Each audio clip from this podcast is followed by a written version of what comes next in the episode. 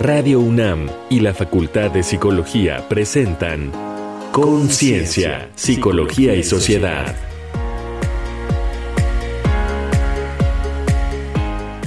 El yoga y la salud mental de las mujeres.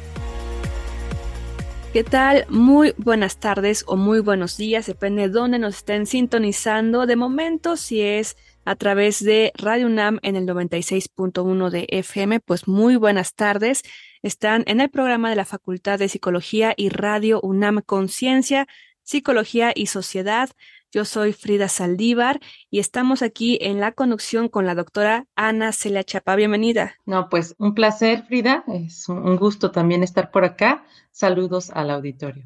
Y hoy tenemos un tema interesante para, pues, particularmente en la atención mental, de la salud mental de las mujeres, pero que en general es una práctica que como el ejercicio, como la disciplina de entrenar el cuerpo, nos ayuda de alguna forma a todas, a todos, a todas. Así que muchas gracias por estar aquí sintonizándonos. Les invitamos a que nos sigan también en las redes sociales de la Facultad de Psicología y o de Radio UNAM y ahí podrán también tener atención sobre este tema y otros que hemos abordado aquí en Conciencia, Psicología y Sociedad.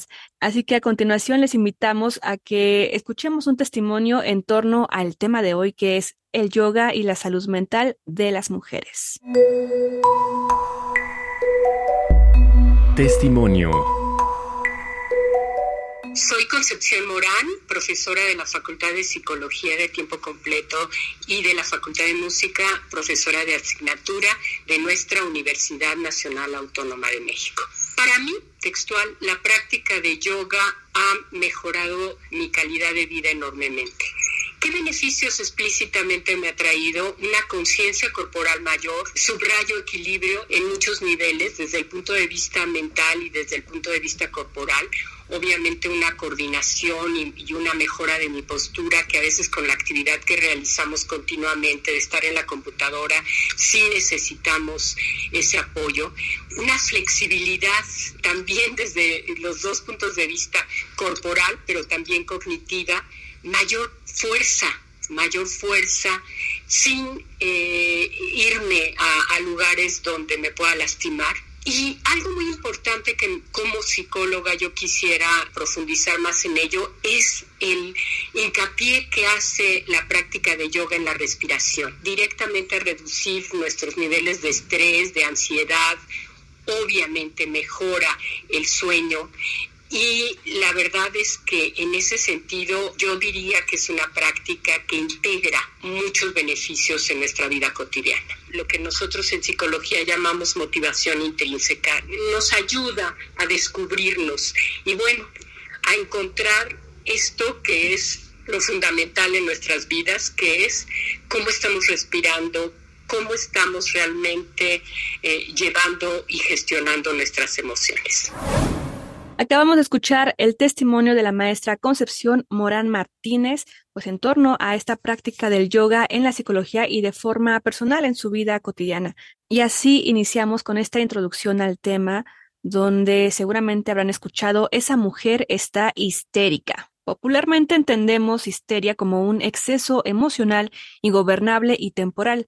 Hasta el siglo XIX se consideraba una enfermedad física de las mujeres entre comillas, predispuestas biológicamente a alteraciones conductuales asociadas al sexo. A inicios del siglo XX fue investigada como una enfermedad mental. Hoy ya no existe como trastorno mental diagnosticable. Es, sin embargo, ejemplo claro de cómo histórica y socialmente la gama emocional de las mujeres se ha patologizado. Como grupo social, las mujeres padecen condiciones cotidianas de opresión que les generan estados de tensión, angustia y estrés, de malestar. Un malestar que mal procesado promueve trastornos físicos y psicológicos. Sobrecargadas con responsabilidades en la familia y la sociedad dentro y fuera de la casa, han visto restringidas sus libertades e inhibida su expresión. A decir de la psicóloga argentina Mabel Burín, muchos trastornos de salud mental femeninos tradicionales podrían ser comprendidos desde la perspectiva de la resistencia que las mujeres oponen. Conforme su modelo tensional conflictivo, las mujeres padecen estados de malestar que expresan en sentimientos de tensión y conflicto. Su agudización, denominados crisis, constituyen situaciones óptimas para abordar las problemáticas de las mujeres. Se abre así una nueva concepción participativa de la salud mental de las mujeres que las ubica como sujetos sociales activos, protagonistas que junto con equipos multidisciplinarios participan para definir los criterios de salud mental en las mujeres y sus modelos de intervención. El yoga es una de estas posibles intervenciones. Su base, la práctica de Hatha Yoga, consiste en asanas, posturas sostenidas, definidas por estiramiento, contraestiramiento y resistencia, así como por la respiración consciente que, en conjunto, promueve la circulación de la sangre y el equilibrio de los sistemas simpático y parasimpático que gobiernan las funciones de todos los demás. Su objetivo es calmar, aquietar la mente para propiciar una percepción y cognición más profunda. Diversos estudios científicos han constatado la efectividad del yoga en el alivio de problemas de ansiedad, trastorno depresivo mayor, depresión perinatal y estrés, entre otros. Entonces, ¿por qué es importante atender la salud mental de las mujeres en particular? ¿Cómo ayuda el yoga a mejorar su salud mental? ¿Cómo se relacionan la psicología y el yoga en la atención de estos problemas? Para responder estas y otras preguntas, nos acompaña Patricia Paz de Buen Rodríguez, licenciada y maestra en Psicología Clínica por la Facultad de Psicología de la UNAM, donde es profesora del sistema Universidad Abierta. Se especializa en salud mental, psicoanálisis y género, centrada en mujeres en crisis. Es instructora en yoga para mujeres en la misma facultad y en el ámbito privado forma parte de la Comisión Tripartita Permanente encargada de vigilar, acompañar, dar seguimiento y recomendaciones a los procesos de prevención, atención, sanción y erradicación de la violencia de género en la facultad. Bienvenida, maestra. Muchas gracias, muy amable. Muchas gracias por la invitación. Estoy muy contenta de estar aquí con ustedes. Gracias. Iniciando por esta cuestión, desde la psicología, ¿en qué consiste esta especialidad en la salud mental femenina? En todo el mundo se están sucediendo una serie de cambios profundos en relación a la situación de las mujeres. Estos cambios han producido también cambios en las mujeres y que han repercutido en su salud mental de formas muy diversas.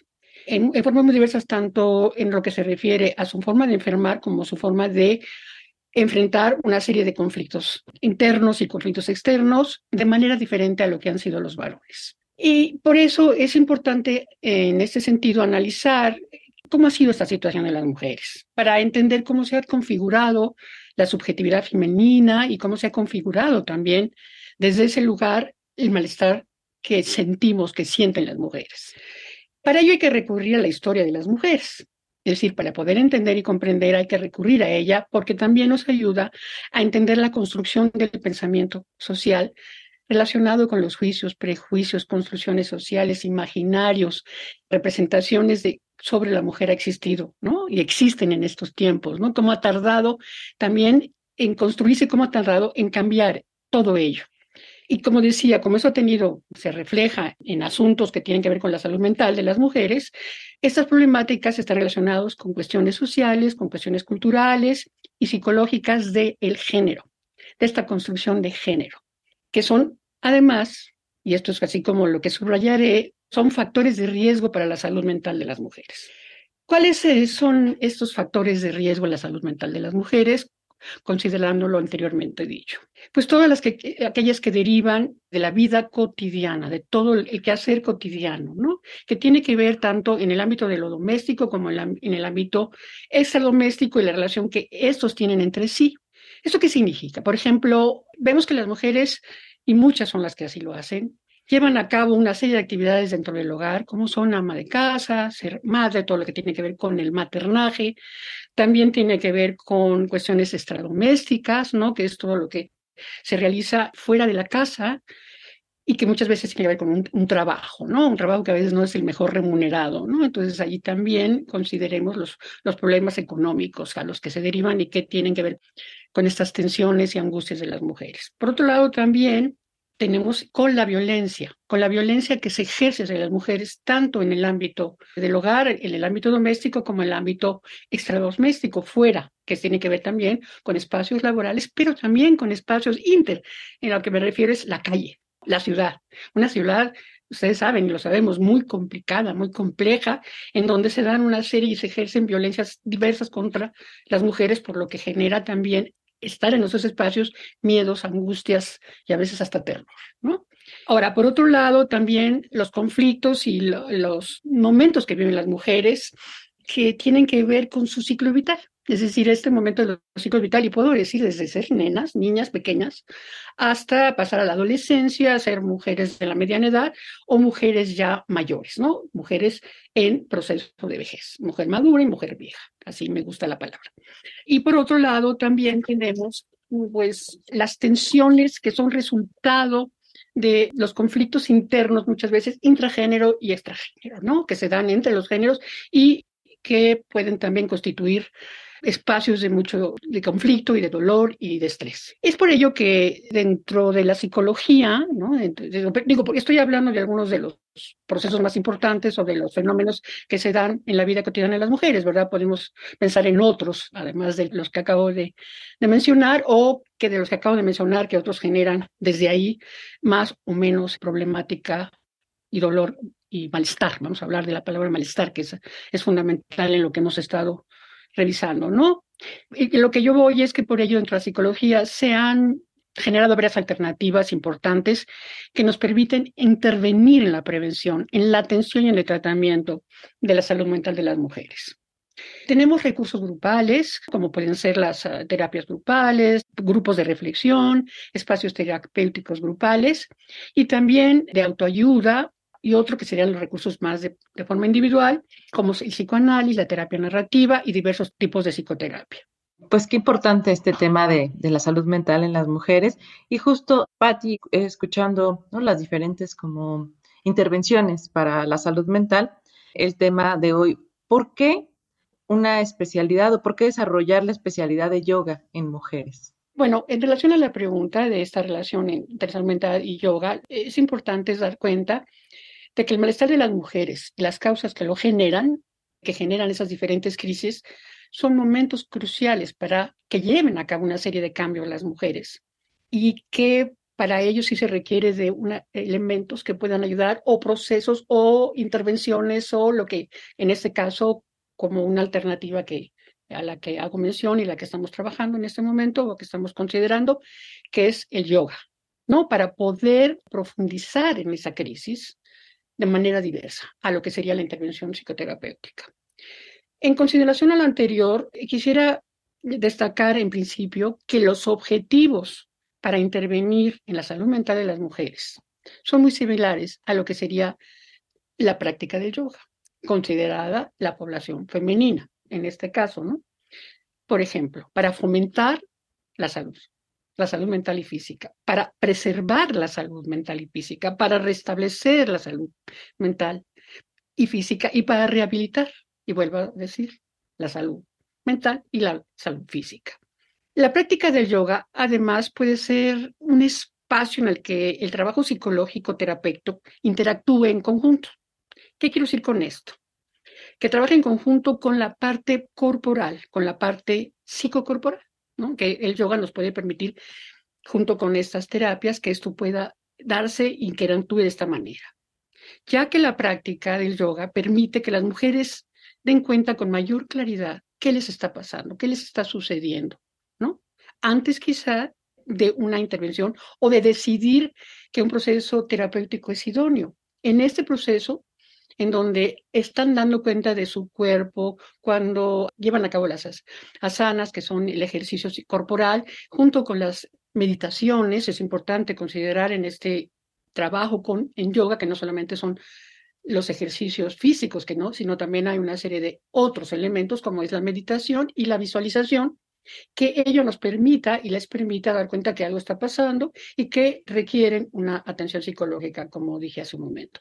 O al contrario, ¿no? Están en una en un proceso psicoterapéutico de los que hemos hablado anteriormente y requerir de trabajo corporal.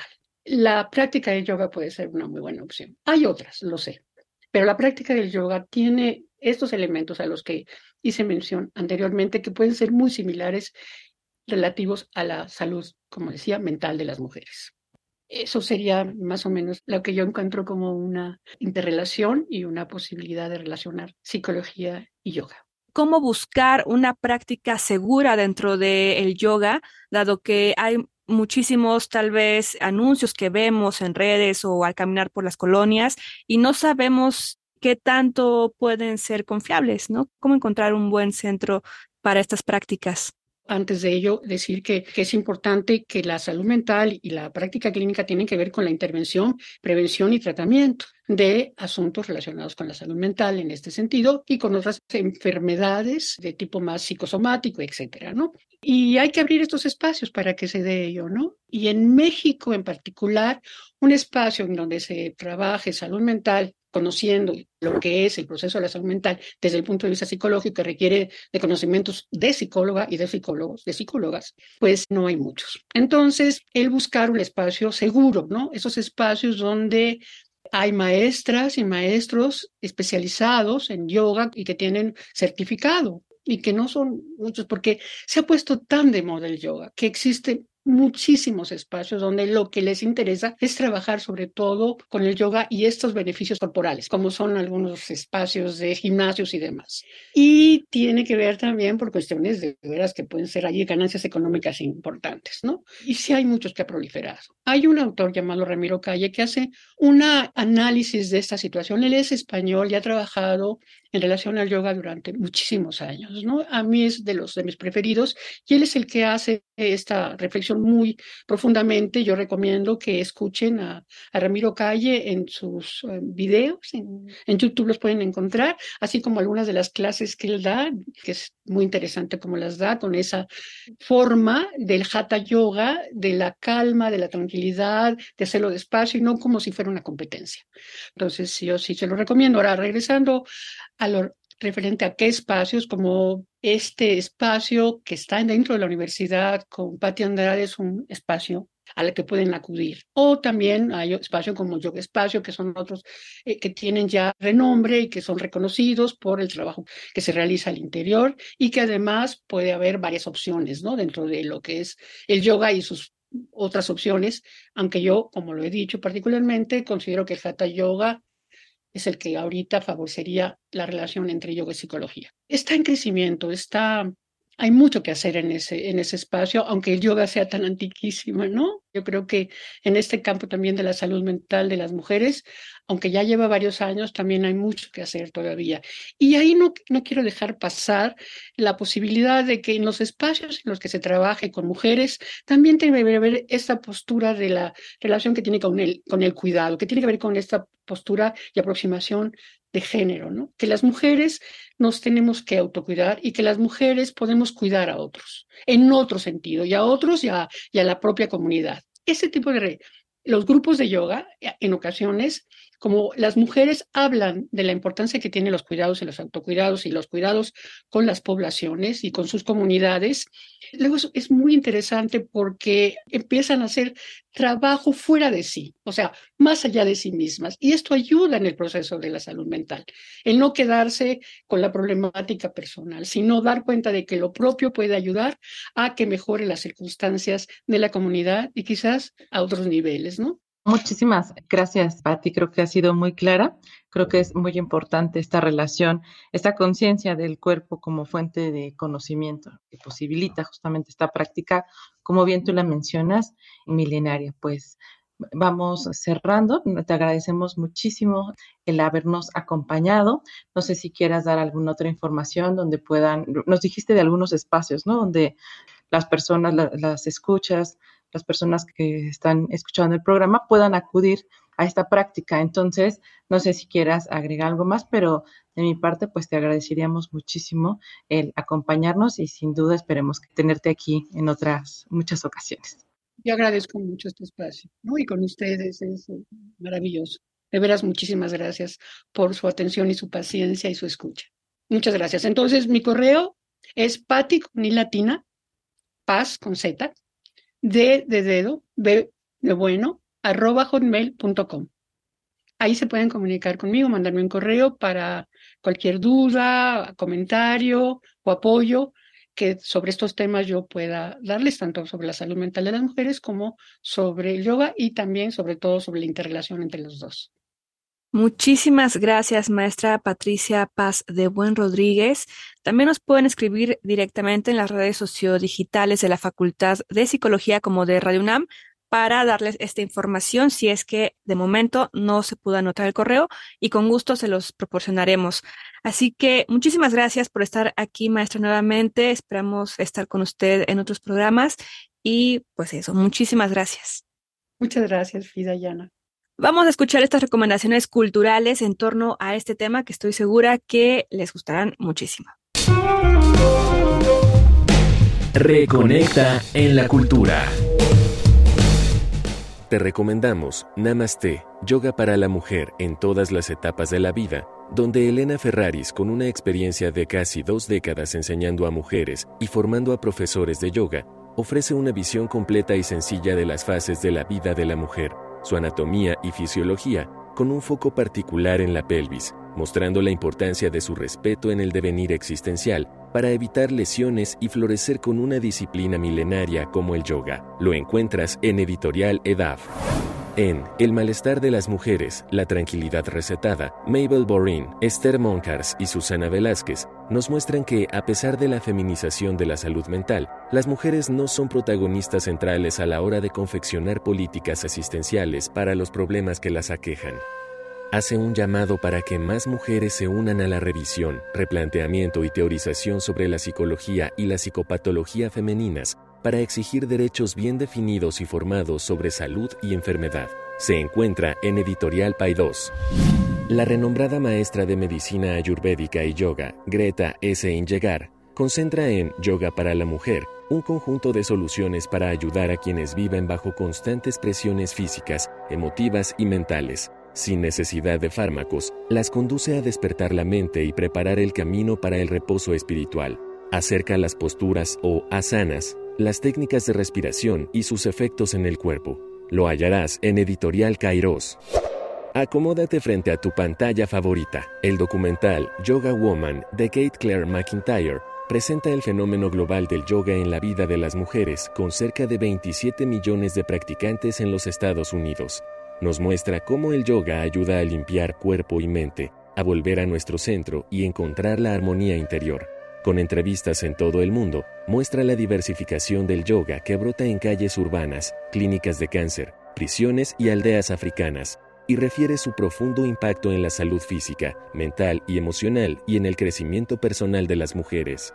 También te proponemos ver la charla TEDx, Yoga and its Connection to Mental Health, el yoga y su conexión con la salud mental, donde la instructora de yoga y consejera de salud mental, Nikolai Blinow, explica cómo el yoga puede ser una maravillosa herramienta para mejorar la salud mental. Relaciona las similitudes del camino de ocho pasos del yoga con la terapia cognitivo-conductual, el tratamiento más apoyado hoy día, y concluye que el autoconocimiento del yoga, aunado al apoyo profesional de la terapia, puede ser un poderoso enfoque holístico para la salud mental. Estas fueron nuestras recomendaciones de la semana. Te dejamos con el tema Dis del músico y saxofonista noruego Jan Garbarek.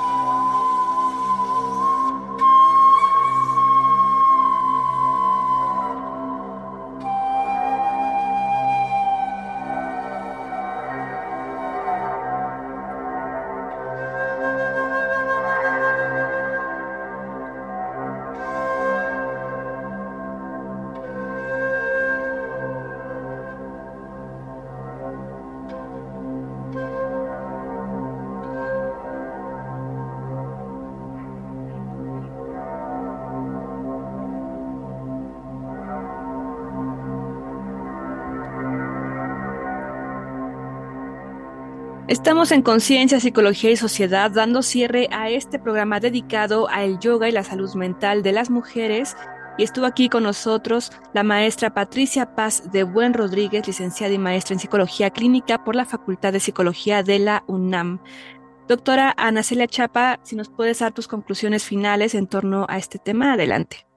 Sí, pues nuevamente agradecer a la maestra Patti de Buen. Y bueno, subrayar el tema de la importancia de la salud mental en las mujeres, el tema de la subjetividad femenina, que durante pues mucho tiempo se ha trabajado, pero que también se ha invisibilizado. Y pensar también en intervenciones holísticas, como bien señalaba tanto Patti y que en las recomendaciones también podemos encontrar, en donde hay una posibilidad de este encuentro mente, cuerpo o sentir pensar, como, como bien mencionan también pues algunas feministas ¿no? Eh, latinoamericanas en esta posibilidad integral y no pensar en entes separados, mente y cuerpo, sino como justamente el cuerpo permite un conocimiento de sí mismo y que en la terapia también se trabaja mucho con, con esta parte, ¿no? El tema del cuidado, del autocuidado como autopreservación, pero también acompañado de una política pública que permita atender o que permita intervenir y generar justamente propuestas en el ámbito de la, del sistema de salud que considere estas diferencias estructurales, estas desigualdades y esta opresión y cómo estas tienen un efecto en la vida de las mujeres, tienen un efecto en las formas de enfermar también de hombres y mujeres a partir de estas desigualdades de género. Entonces creo que es muy importante tratar de integrarlo y que también pudiera ser el tema de la salud mental universal y gratuita para, para la población y que pudiera integrar esta perspectiva de género, justamente con una intervención también como mencionaba Patti, la propuesta holística, ¿no? Integrando, por ejemplo, esta parte psicocorporal.